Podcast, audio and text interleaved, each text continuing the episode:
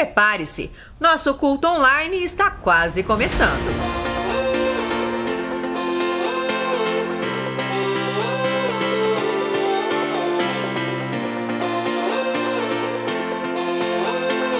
Oi, gente, estamos aqui hoje para te ajudar a se preparar para os cultos online da C3.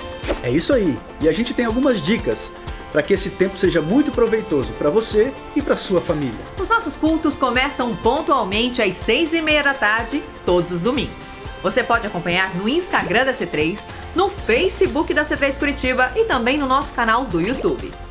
E uma pergunta: você já tem o app da C3 Curitiba? Não! você precisa baixar. Lá você vai ficar por dentro de tudo que acontece em nossa igreja. Programe-se para que você esteja focado somente na transmissão. Não faça nenhuma tarefa paralela, realize tudo antes. Lembre-se, a sua casa é a igreja.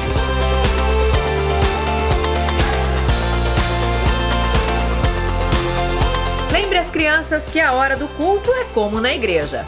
Nada de ficar pedindo comida, conversando, fazendo bagunça. É todo mundo focado na transmissão.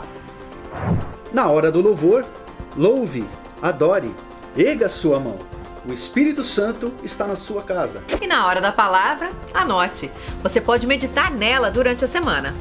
Lembrando que você também pode entregar o seu dízimo e a sua oferta, assim como na igreja. Para isso, basta você acessar o QR Code do PicPay no nosso Instagram se você tiver alguma dúvida sobre esse assunto, entre em contato pelo direct ou pelo e-mail que está aparecendo aqui embaixo na tela.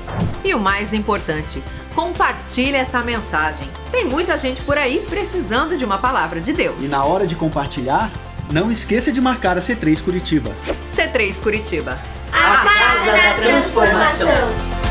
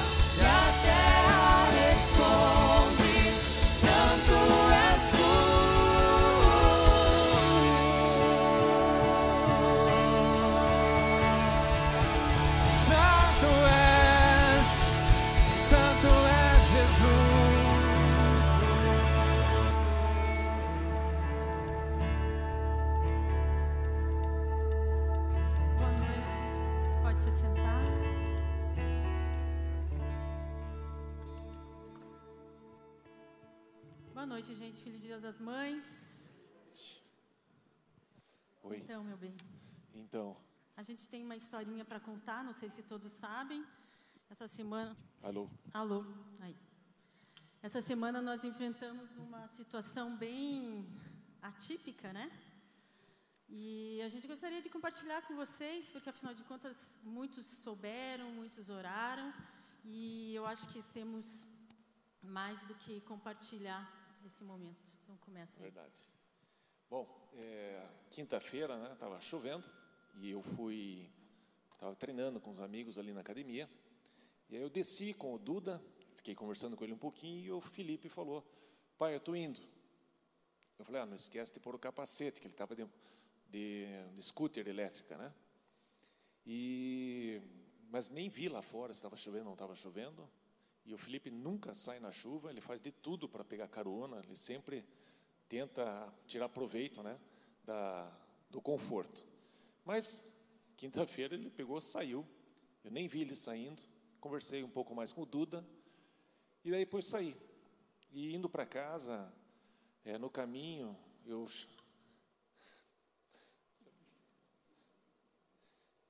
eu chego na esquina e eu vejo um, um, um, um grupo de pessoas assim olhando assim, do lado, né?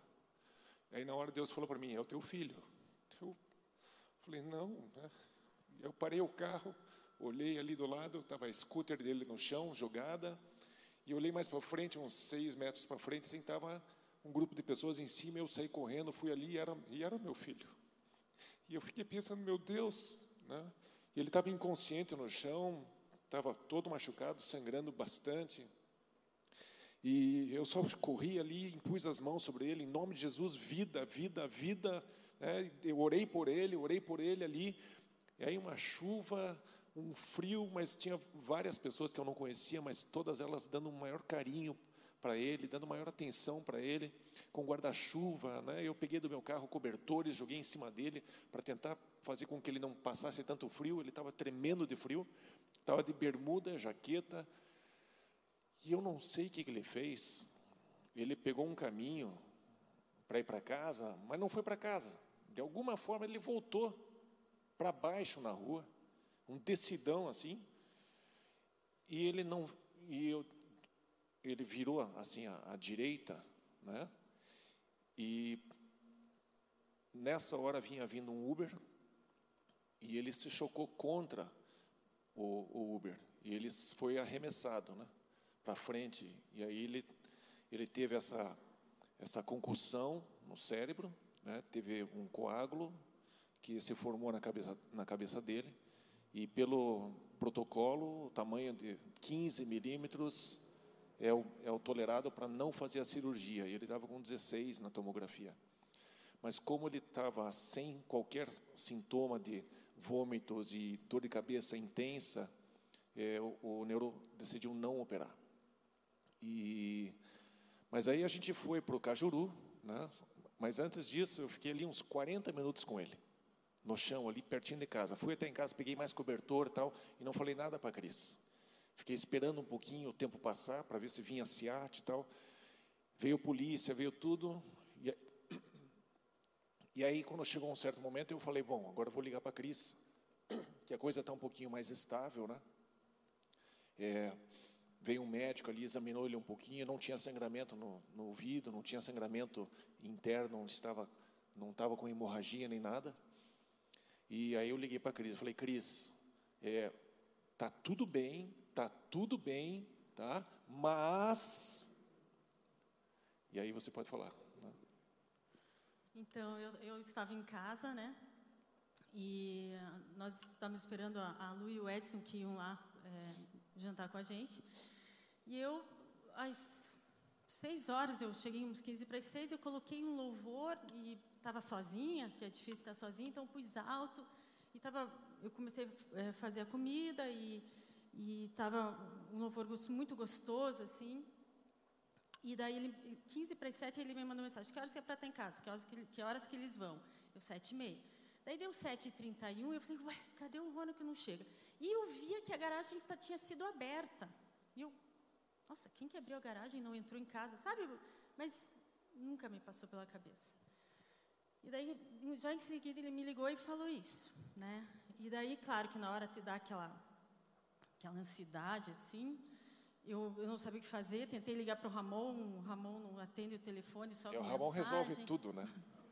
Porque estava chovendo, eu estava sem carro, estava sem chave do... do, do Estava sem o controle da, da garagem, oh, meu Deus, o que, que eu faço? Daí eu mandei mensagem para ele, coitado, veio correndo, se escabelando. Quer dizer, escabelando não, porque ele não tem cabelo, né? Mas daí, nisso, a Lu e o Edson já chegaram, eu já não tinha como abrir o portão. Olha, hum, mas foi, foi muito interessante. Naquele momento, é, me veio assim: ou você crê, ou você acredita, ou você sofre.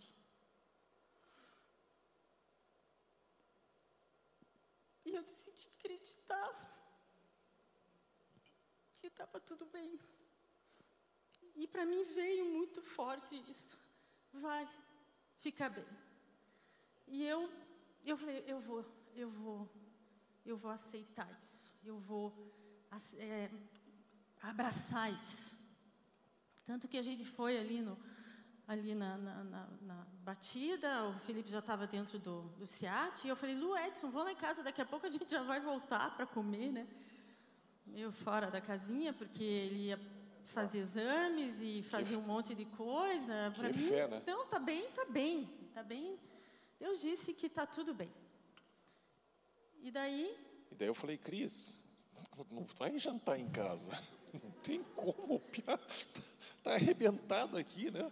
Porque ela, ela acreditou tanto que vai ficar bem, que ela, não, vai ficar bem e agora. Vai ser agora. Né? Mas foi, foi, foi muito, muito intenso. É. E daí a gente já passou para as pessoas estarem orando, né? E, mas era, era algo assim, eu tinha dentro de mim, foi uma experiência, gente, é, sobrenatural isso. Porque... Um segundo é, antes... Isso, o Ronald passar na hora para estar tá ali com ele, é, eu, ele me poupou um monte, porque eu não sei como é que seria a minha reação se eu passasse de carro, né? E Deus, Ele, Ele cuida né, da gente, a gente tem que entender isso, que Ele cuida da gente. Nenhum fio de cabelo cai da nossa cabeça sem a permissão dEle. É verdade. E, e o Ronald passando ali... É... é, podia, a gente poderia simplesmente não saber o que aconteceu com ele, né? Ele podia ir para o hospital e demorou 40 minutos a, o SIAT e não saber onde que estava, ia procurar na casa de um monte de gente. Nenhum osso dele foi quebrado. Nenhum. Só um pouquinho Só. aqui na. Ele é, fraturou aqui o crânio, né? E onde tem o coágulo. Né? Nada, os órgãos tudo perfeitos. Uhum. Então Deus cuidou. Quero, a gente quer agradecer a vocês pelas orações, né? Tinha gente ligando para mim, não sei que igreja. Nossa, e... quero até fazer menção aqui, né? É, acho que era uma e pouco da manhã. É, o pessoal do hospital disse: ó, o, a ambulância só vai ser liberada pelo Bradesco e tal. Vai levar umas cinco ou seis horas ainda. E a gente estava lá na sala de emergência do Cajuru, né? Que nos deram uma atenção fabulosa, nos deram muito carinho. O Milton Rastelli, que é um neuro, nos atendeu de uma maneira especial, não era nem plantão dele, ele foi até o Cajuru, né? a Mari Kozer foi lá também, muito obrigado. Né? É, mas lá no Cajuru, fazendo toda a limpeza dele, de repente, uma e meia da manhã, eu falo, ah não, eu conheço o dono da empresa que vai fazer, vai fazer remoção. E eu conheço o melhor amigo dele. Uma e meia da manhã, WhatsApp para o Alessandro. Ele quase caiu da cama assim. Alô, diga, diga. Imediatamente ele ligou para o Jean, da Santé Plus, e imediatamente eh, eles deslocaram a ambulância para lá, não importava se tinha papel ou não tinha papel. O que o Jean fez por nós também foi maravilhoso. Não sei se o Jean está aí, se ele está achando que está com crédito, não precisa ir para a igreja. Né? É, mas a gente quer agradecer a, a todos vocês que oraram, que choraram conosco, nos apoiaram, né? Isso, daí ele foi para a UTI, ficou um dia e meio, né? Um dia e Isso. meio. E daí ontem ele foi para o quarto, então ele está no quarto. Ontem já queria vir para o culto, Mãe, eu vou para o culto amanhã. Deu, não, Felipe, você não vai para o culto. Mas, mãe, mãe, é dia das mães, eu tenho que sair. Deu, não, Felipe, você vai ficar, né? É. Então, é, foi, está sendo uma experiência. É, a, teoricamente, é, ele vai ficar até terça-feira. Está no quarto lá com o Gabriel, agora cuidando para a gente poder estar tá aqui. Isso aí. Muito obrigado. Ah, ele agradeceu aqui. Obrigada, igreja. É, o Felipe está agradecendo aqui vocês. Valeu, gente. Obrigado.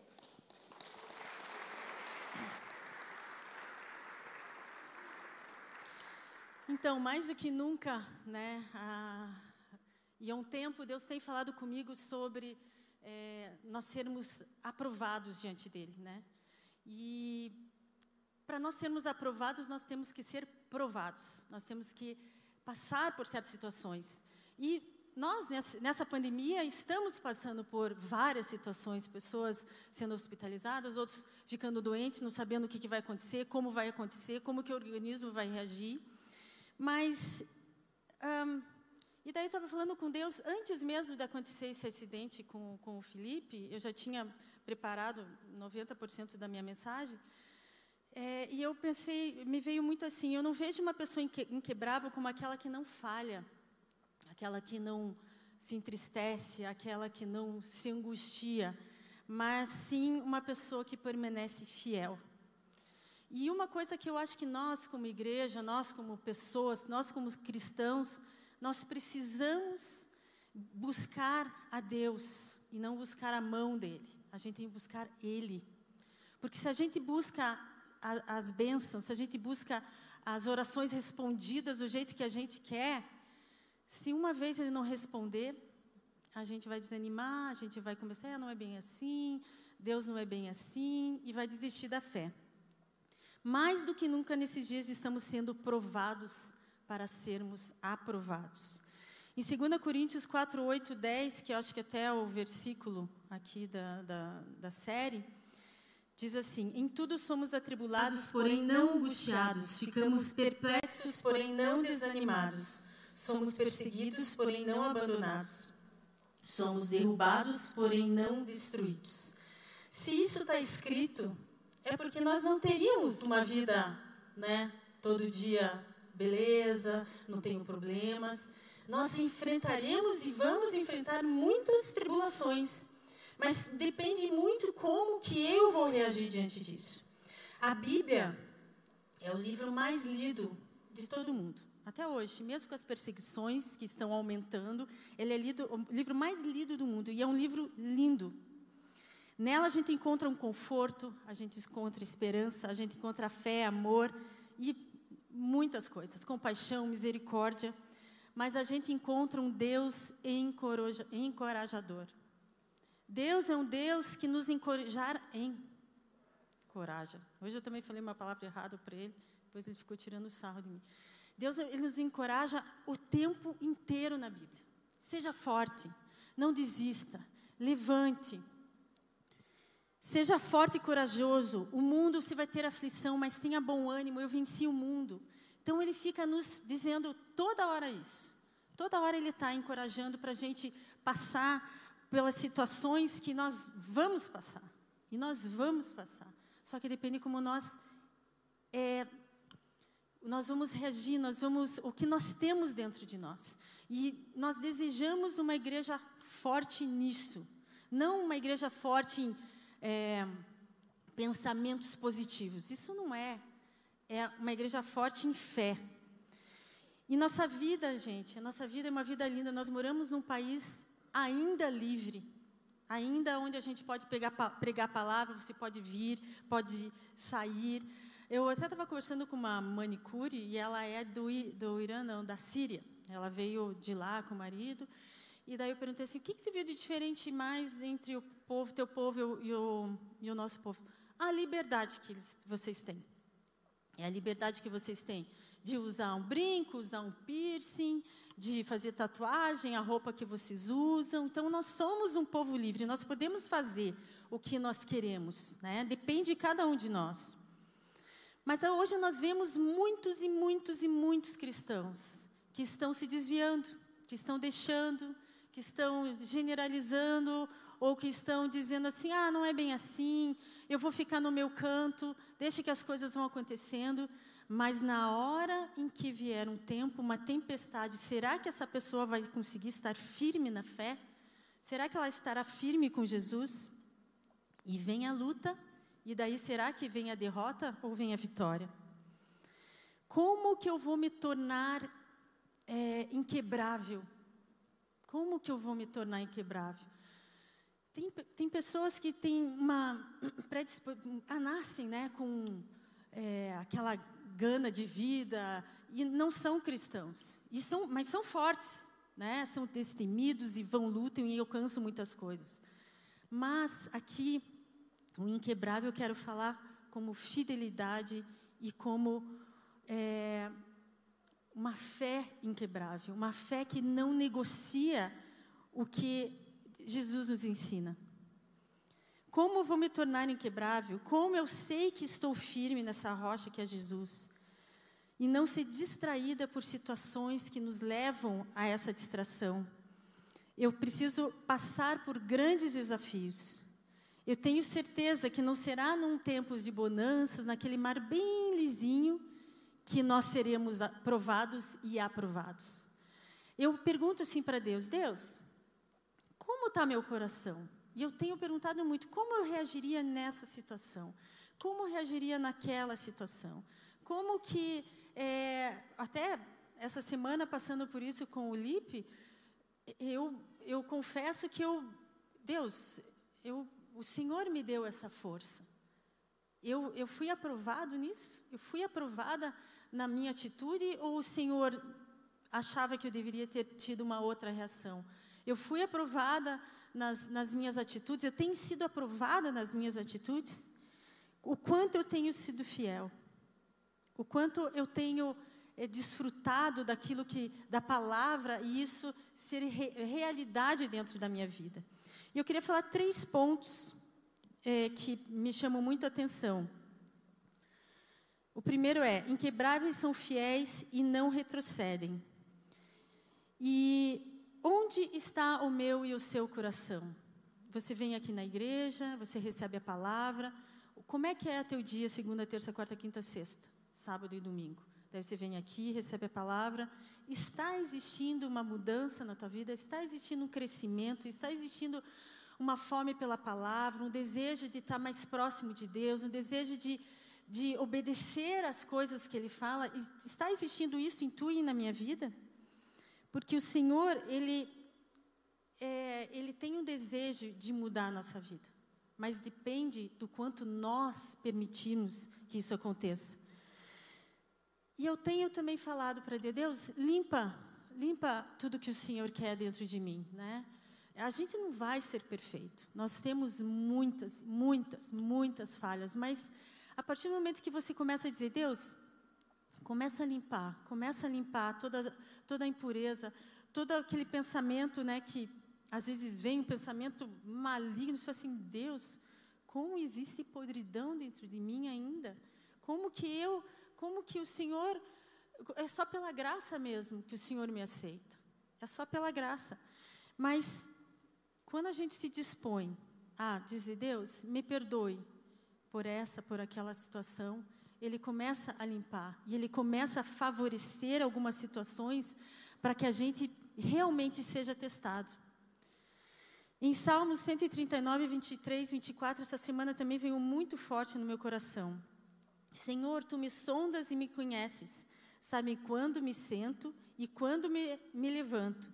De longe conheces os meus pensamentos, observas o meu andar e o meu deitar e conhecem todos os meus caminhos. Sabe aquela história que você fala assim: ah, quando o meu filho crescer, é, aí eu vou fazer isso, isso, isso com ele. Ah, eu acho que aquela, aquele, a educação que aquela pessoa dá para aquele filho está totalmente errado. Ou, ah, eu jamais negaria a amizade de fulano de tal. Não, eu jamais negaria Jesus. Não, eu nunca faria isso. Mas quando você chega naquela situação, aí você vai se conhecer, aí você vai ver o que realmente está dentro de você. E eu te pergunto, você tem sido fiel? A e a fidelidade, gente, ela, ela caminha junto em não desistir da sua vida. Eu posso dizer, não, Deus, eu sou fiel, mas você desistiu de viver, desistiu de, do teu casamento, desistiu da, da, de fazer a, a, tua vida acontecer. Não tem como você ser fiel a Deus, porque Ele caminha junto, ele, ele, ele quer que você tenha uma fidelidade nas coisas que Ele está colocando diante de você. Quando desistimos da nossa história, antes de Deus terminar e escrevê-la, perdemos aquilo que ela pode nos dar. E pior ainda, nós perdemos aquilo que nossa história pode nos transformar. Quando a gente desiste da nossa vida, e tem muitas situações que nos fazem, nos entristecem, ah, não vou mais, chega. Eu vou me deitar numa cama, e vou esperar o tempo passar, eu não tenho ânimo para nada, eu não tenho ânimo para trabalhar, não tenho ânimo para sair com os meus amigos. E Deus olha, eu acho, que, eu acho né, que Deus olha e fala assim: escute, eu tenho algo sensacional para você. E você vai parar agora? Vamos lá, filha, mais um pouquinho, vamos lá, vamos lá. Você vai, você vai aprender, você vai aprender, você vai amadurecer, você vai crescer, você vai se tornar mais forte para você se tornar inquebrável. E daí ele fala assim: pior ainda, perdemos aquilo que nossa história pode nos transformar. Não é gostoso você vir numa caminhada de vida e ver um crescimento? né, o crescimento de amadurecimento da alma e amadurecimento no espírito também, porque a gente amadurece espiritualmente. E uma das maneiras que a gente pode é, transformar isso né, em nossa vida é trazer na nossa mente a esperança. Deus, vamos lá, Deus, não está fácil, mas vamos lá. Deus, é, me encoraja, Senhor. Aonde eu vou achar a coragem? Na palavra. É ali na palavra que você vai me achar, minha filha. É ali. Não é você saindo, indo para o bar, bebendo que você vai me achar. Mas é na palavra. Existem exemplos de superação na Bíblia que você já imaginou. Ou melhor, todas as histórias que estão na Bíblia são exemplos de superação. Você já imaginou se um desses, que está lá escrito, histórias, ele desistisse?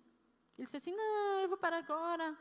Eu acho que não vou conseguir, então eu vou desistir. Imagine se José tivesse pensado isso quando ele estava preso. Né? Ele disse assim: Deus esqueceu de mim. Não tem mais nada para mim. Lá atrás ele prometeu isso, prometeu aquilo. Lá na minha mocidade, quando eu era jovem, adolescente, eu recebi uma palavra lá e ia acontecer isso e aquilo, iam se pro galhos, é, como é que se diz o trigo, né? Iam se prostrar diante de mim, mas eu estou aqui preso. Não vai acontecer nada, vou desistir. Olha o que nós perderíamos com uma história fantástica. E olhe o que ele perderia, porque se cumpriu a palavra. Então nós temos promessas em nossas vidas e que você, só você, pode dizer sim, eu quero, ou eu não quero. Não sou eu, não é meu esposo, não são, não é ninguém. É só você, a decisão é tua para dizer se a história da tua vida vai ser com Deus ou sem Deus. E ele nos dá o livre-arbítrio. Ele nos obriga a, a dizer, não vai, ele não pega, né? Com um chicote ali e vai dizer, você vai cumprir o que eu mandar. Ele não vai fazer isso. Ele quer que você decida. E quando a gente decide de todo o coração, as coisas começam a mudar. Você já pensou se Maria tivesse dito assim para o anjo: Não, eu não quero esse filho, não. Uh -uh. Tivesse feito um aborto? Né? Você já pensou? Será? Como é que ia ser? Primeiro que a gente nem estaria aqui, né? Mas se já pensou quantas pessoas tiveram oportunidade de desistir no meio do caminho e não foi fácil para Maria? Pensa, Maria naquela época grávida. Grávida? E José? E se José tivesse dito, não vou aceitar? Ela, é, ela fez coisa errada aí, não quero saber. Mas ele acatou o que o anjo disse. Então, tantas e tantas e tantas histórias que as pessoas perseveraram e elas se tornaram inquebráveis para fazer com que aquilo que Deus queria que eles fizessem acontecesse. E Deus tem um propósito na vida de cada um de nós. É, eu não posso dizer, eu, eu, vou dizer o meu sentimento. Eu, eu creio que, a partir do momento que nós entregamos nossa vida para Jesus, a partir do momento que nós começamos a caminhar com Ele, e nós dizemos sim, Deus, eu quero que a minha vida seja transformada, e eu quero que o Senhor seja o piloto do meu barco, no, o nosso propósito se, vai se encaminhando para isso. Agora, quando a pessoa pode até dizer que aceitou Jesus, mas ah, vou viver minha vida lá, o propósito não vai se cumprir na tua vida. Nem todos, todas as pessoas o propósito se cumpriu. Pelo menos isso é uma leitura minha. Deus não nos escolheu para ter nossa história escrita pela metade. Ele quer que ele quer escrevê-la por inteiro, gente. Ele quer escrever toda a nossa história. Como serei inquebrável se sou instável? Sou levada de um lado para o outro. E a nossa fé, às vezes, às vezes é, é bombardeada. No mesmo dia que o, que o Lipe aconteceu tudo isso, eu fui para casa, o Ronald ficou no hospital, me vinha assim, mas será que ele vai sobreviver? Mas será que você está pensando da maneira certa? Gente, esse pensamento vinha, e se a gente abraçar esse pensamento, pronto, foi-se a minha fé. Foi-se a minha fé. Então, a nossa luta é constante com a nossa mente e com o inimigo nos tentando tirar aquilo que é mais precioso que a nossa fé e que a nossa segurança em Jesus. E assim como eu disse, não é o Ronald que vive a minha vida, as minhas escolhas não são meus filhos, não são vocês, sou eu que decido o que eu vou fazer da minha vida. Sou eu, assim como você. Então decida hoje dizer: Jesus, eu entreguei minha vida e eu quero caminhar na tua luz. E ele, e ele nos dá. E eles nos dá. Se você vai pedir fé, ele vai colocar situações para você exercer sua fé. Se você vai pedir paciência, ele vai te dar situações para você exercer a sua paciência, né? Até com os filhos, né? Que a gente está vontade assim, até a gente estava brincando na quarta-feira, né? Que o, o Felipe apronta, ele apronta, ele pegou colchão com os amigos de madrugada levando para casa do vizinho. E daí eu fazia assim, eu vou te matar, né? Então, é paciência, pedir paciência, eu vou ser é, Deus vai fazer com que eu exercite essa paciência. Se eu não luto e se eu desisto e, e digo, não, não tem solução para nada, eu já estou deixando a história que Deus quer escrever para a minha vida de lado. Em tempos de provação, nós temos a liberdade de escolher a me aproximar mais de Deus ou me, ou me afastar mais dele. Não desista, gente. Não desista do teu casamento. Não desista do teu casamento. Se você está com um problema no teu relacionamento com o teu cônjuge, peça ajuda. Peça ajuda, porque se você escolheu casar com essa pessoa, você amou essa pessoa. E Deus, Ele pode restaurar esse relacionamento. Não desista. Não desista de, de, se relacionar com pessoas, não desista. A segunda coisa que eu gostaria de falar é decida a acreditar. Muitas vezes o desespero toma conta de nós e nós podemos escolher acreditar aquilo que a gente estava comentando aqui, né? Do que eu, eu, eu passei. E você começa a perguntar, mas Deus, por que isso aconteceu? Mas Deus, o Senhor não, não, não, não protegeu, mas Deus, isso tem que sair das, das suas, dos seus questionamentos, dessas perguntas. Deus, eu sou dizimista na igreja, por que, que eu bati o carro? Deus, o Senhor é, me prometeu isso, por que, que o Senhor não me deu? Né? É tipo palavras de filho mimado que quer ser, receber tudo do jeito que ele quer. E isso, isso é, a decisão de acreditar, que me chamou muito a atenção, não sei se você conhece aquele Jonathan Nemer, a mãe dele está na, na UTI, e bem no comecinho, quando a mãe dele foi internada, ele aparecia nos stories bem, muito desesperado e chorando e, e muito angustiado tal. E aquilo me chamou muito a atenção. Passaram três dias, ele não postou nada. Os três dias ele raspou a cabeça, cortou tudo e estava sereno, com outra fisionomia. E ele falou justamente essa palavra. Eu decidi acreditar.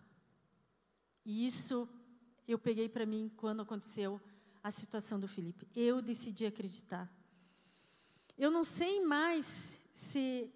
É, as pessoas dizem, eu não sei mais se eu, vou, se eu decido a crer.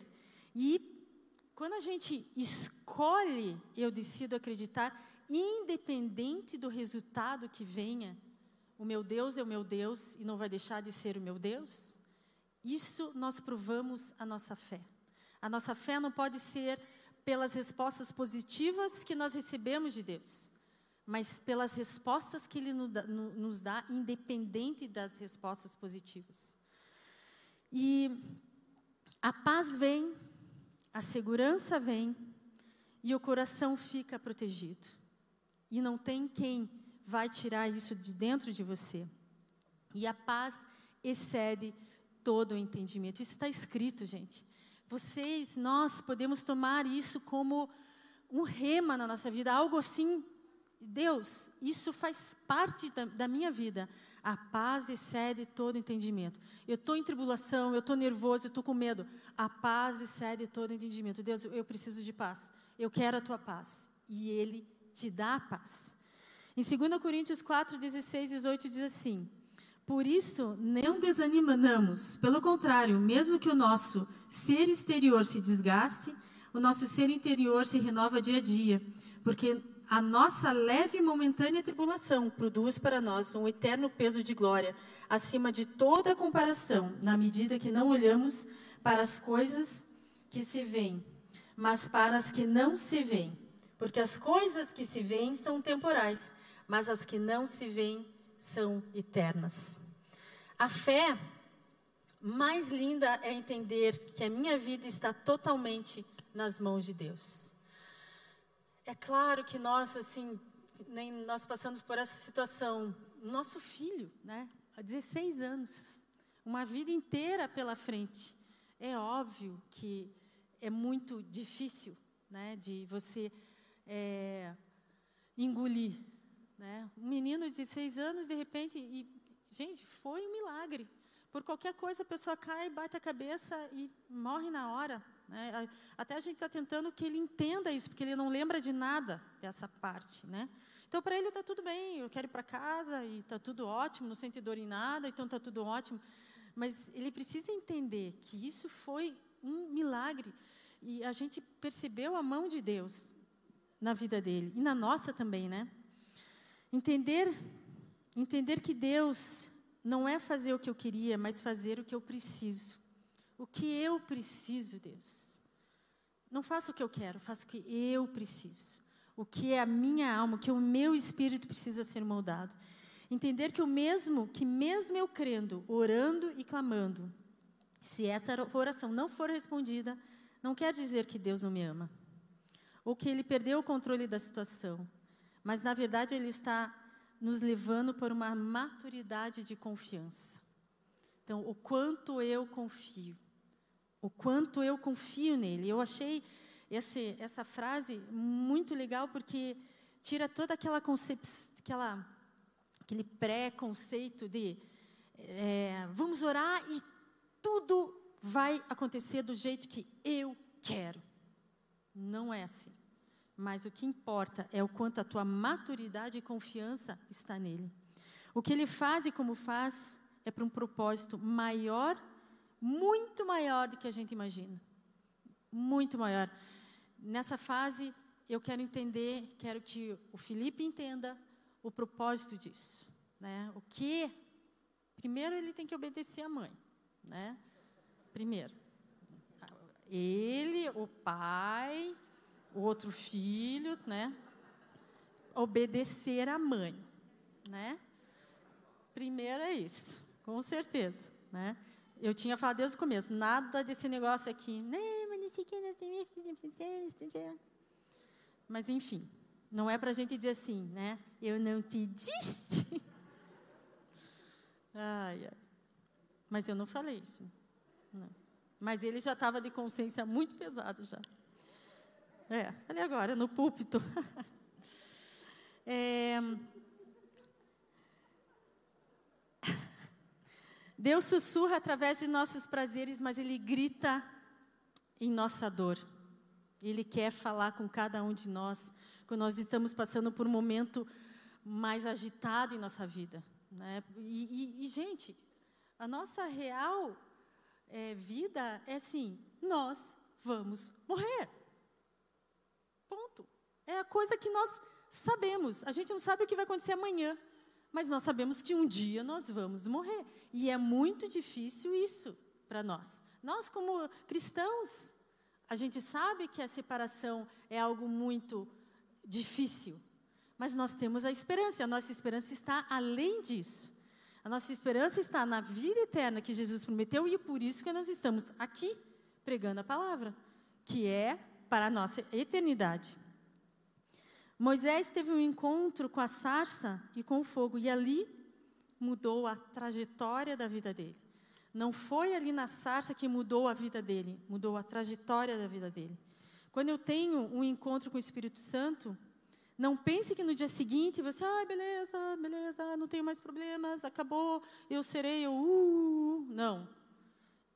Quando eu tenho uma experiência com o Espírito Santo, ali começa uma caminhada de transformação dentro da minha vida.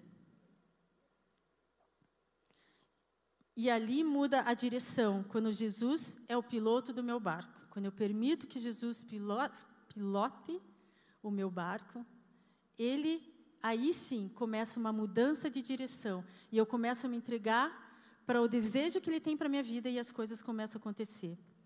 Focamos nossos, nosso olhar tanto num lugar que desejamos que Deus esteja, mas que às vezes nós não vemos onde Ele realmente está.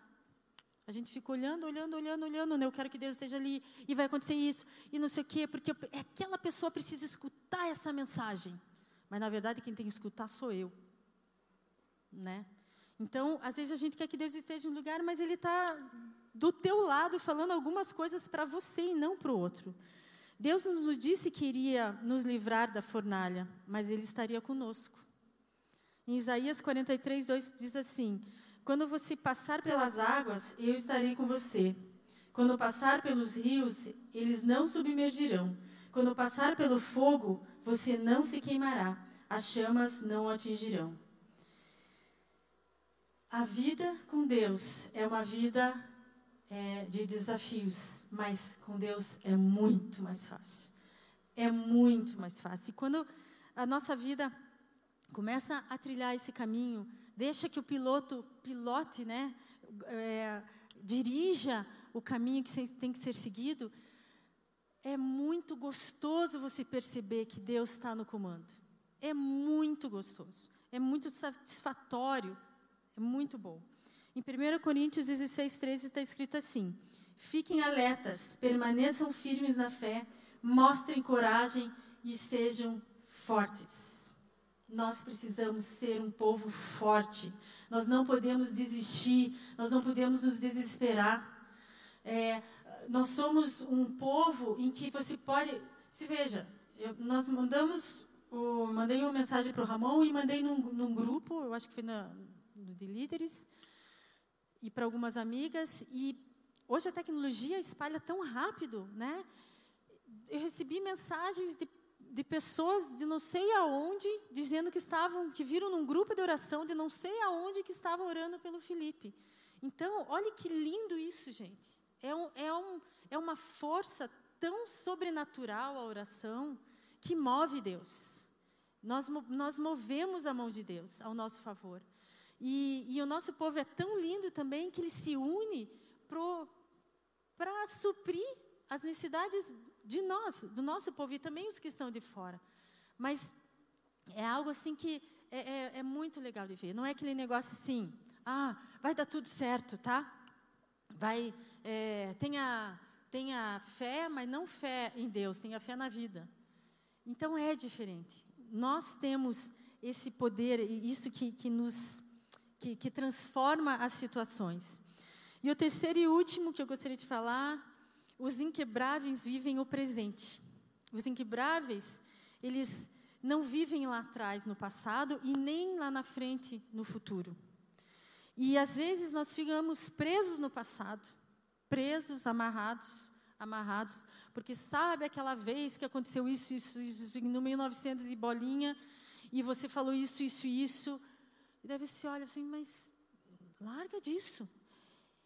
E às vezes você também não quer viver o, o presente nem o passado porque te machucou, mas você quer estar lá no futuro. Dizer, não, porque lá no futuro eu vou ser feliz. Porque lá no futuro eu vou encontrar um, um marido. Porque lá no E daí você faz que nem aquele filme O Clique, né? Não sei se vocês viram. Que ele vai apressando o tempo. Ei, esse bebê está chorando. Apressa. E a mulher está brigando comigo. Põe no mudo e apressa. E ele vai perdendo. Perdendo, perdendo, perdendo, perdendo, perdendo. Quando ele chega lá, na, lá no futuro, ele vê o que ele perdeu que é o presente. Então, Deus é o nosso Deus do presente. Ele quer que a gente vida, viva o presente e desfrute o máximo que nós podemos desse presente. E o presente é uma escola. Nós não podemos fugir disso. Nós temos que viver o presente. E o passado, o que nos prende no passado? Isso já muitas e muitas e muitas pregações, né? Mas eu vou falar de novo.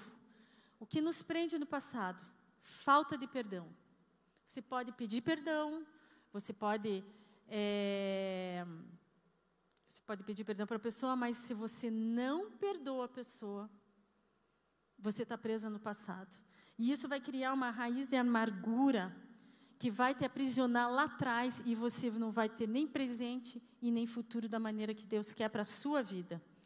E quantos cristãos, nós cristãos, carregamos uma falta de perdão dentro da gente? Se conversa com algumas pessoas, não, porque fulano fez isso, isso, isso, isso, isso, isso, isso, não quero nem me relacionar com ele. Daí você pergunta assim: como que você pode querer ser merecedor, entre aspas, da graça de Deus, se você não perdoa o teu irmão? Se você não perdoa a pessoa? Como que você pode dizer assim, Deus, eu quero ser perdoado pelo Senhor, eu quero ir para o céu, o Senhor perdoa os meus pecados, se você não perdoa teu irmão? Você está sendo hipócrita. Nós não podemos ser hipócritas.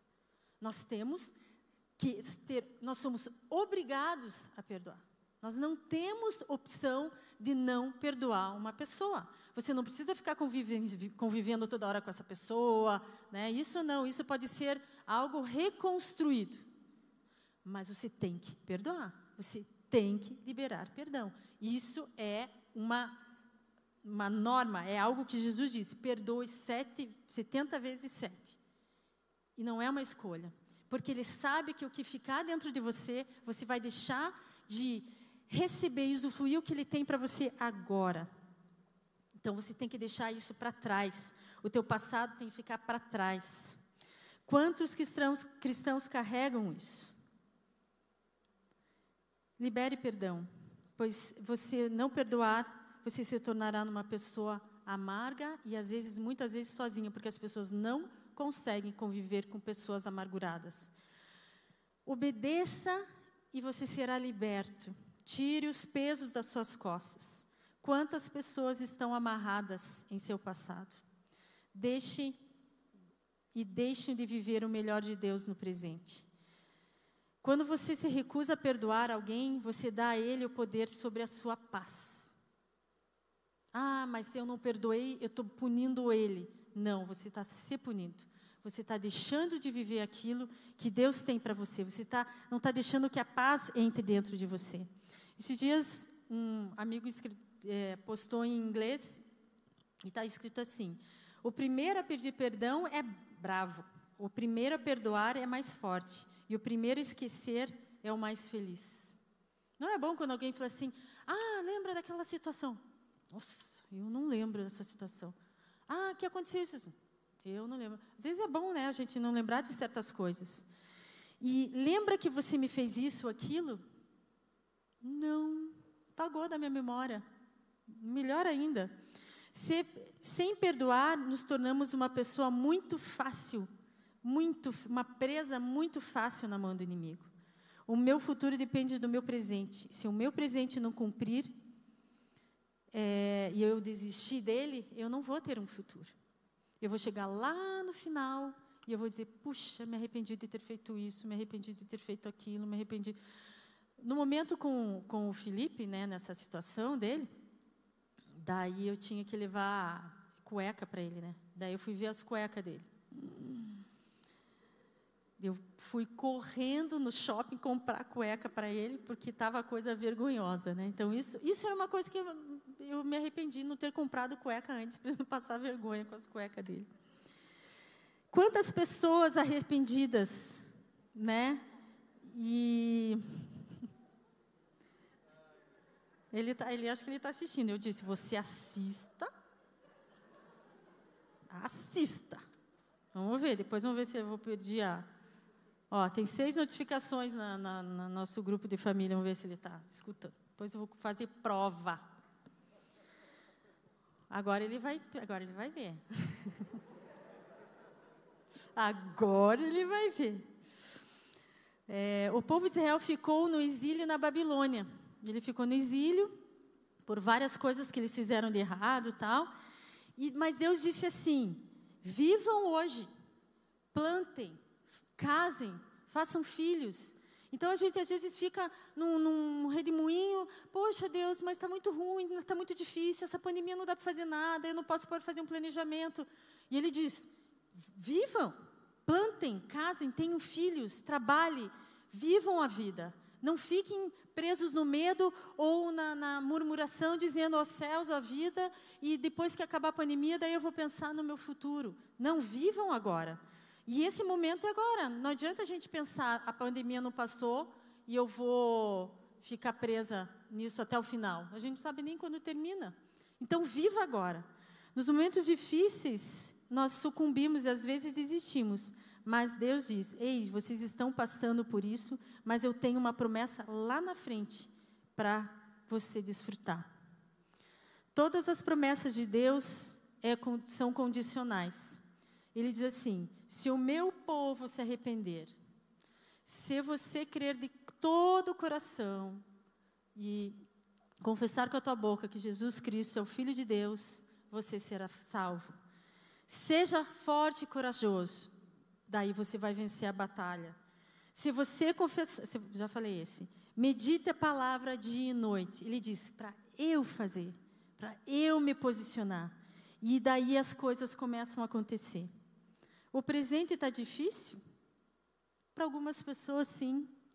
Para algumas mais e para outras menos. Mas todos nós passamos por tribulações. E olhem as, olhem as palavras encorajadoras que Deus nos dá. João 14, 27, para terminar. Deixo com vocês a paz e a minha paz lhes dou. Não lhes dou a paz como o mundo dá. Que o coração de vocês não fique angustiado e nem com medo. A fé não anda junto com o medo. Se você está com muito medo, tem alguma coisa de errado. A gente não pode ficar desesperadamente com medo. Em João 16:33, falei essas coisas para que em mim vocês tenham paz. No mundo vocês passam por aflições, mas tenham coragem, eu venci o mundo. Em Mateus 11, 28, venham até mim todos vocês que estão cansados e sobrecarregados, e eu os aliviarei. Então, nós precisamos ser inquebráveis para Deus. E não é um inquebrável é, onde eu, eu sou a pessoa inquebrável. Mas não, é o Espírito Santo que está comigo e ele, que me, ele me reveste. E através disso, eu me torno uma pessoa cheia de fé, uma pessoa que acredita de que as coisas é, estão na mão dele e aquela pessoa que diz, Senhor, o Senhor é o piloto da minha vida, me dirige. Até a Ju, me presta a tua. Eu tenho, eu, quando eu estava vendo, é, pensando bastante nessa mensagem, e a Ju, olha que coisa mais linda. A Ju, ela faz, como é que é o nome disso mesmo? Exatamente. Eterniza Boquê. Nota. Uhum. Eterniza Boquê e o que você quiser também. Então, olha que coisa linda, né? Então, as noivas mandam para ela e ela eterniza. Pena que eu casei há 30 anos atrás, né? Nosso buquê não, não, não, não fique preso no passado. É, então, daí me vinha muito uma peça assim, sabe? Como se fosse. Eu falei assim, Ju, e esse negócio quebra? Ela, não, eu joguei com tudo no chão e não quebrou. Não vou fazer isso aqui. Mas é, eu, eu acho que a gente pode nos ver nisso aqui. Você lá dentro, protegido, e o Espírito Santo está em sua volta. Ele, ele é inquebrável para te proteger. Ele é o Espírito Santo que, que te protege, mas é a partir do momento que nós permitimos que ele faça isso. Eu não posso. Quando eu, quando eu falei assim, Deus, eu acredito, não é porque eu sou forte, eu acredito, não, porque eu permiti que o Espírito Santo falasse no meu coração, permitir que ele, em vez de eu ficar agitada para um lado para o outro, desesperada e comece, começasse a chorar e comece a ver coisas piores na vida do Felipe, eu permiti que o Espírito Santo fizesse isso no meu coração. E a partir do momento que eu permiti, ele fez. E ele colocou um, algo dentro de mim que me acolheu. Por mais que vinham mensagens, não, talvez não seja assim, veja bem, olha, pode piorar. Eu estava com o coração com blindado com o Espírito Santo. E isso te torna inquebrável. Amém? Vocês podem vir? Obrigada, Ju. Depois ela dá o Instagram dela. então eu gostaria que vocês se colocassem em pé.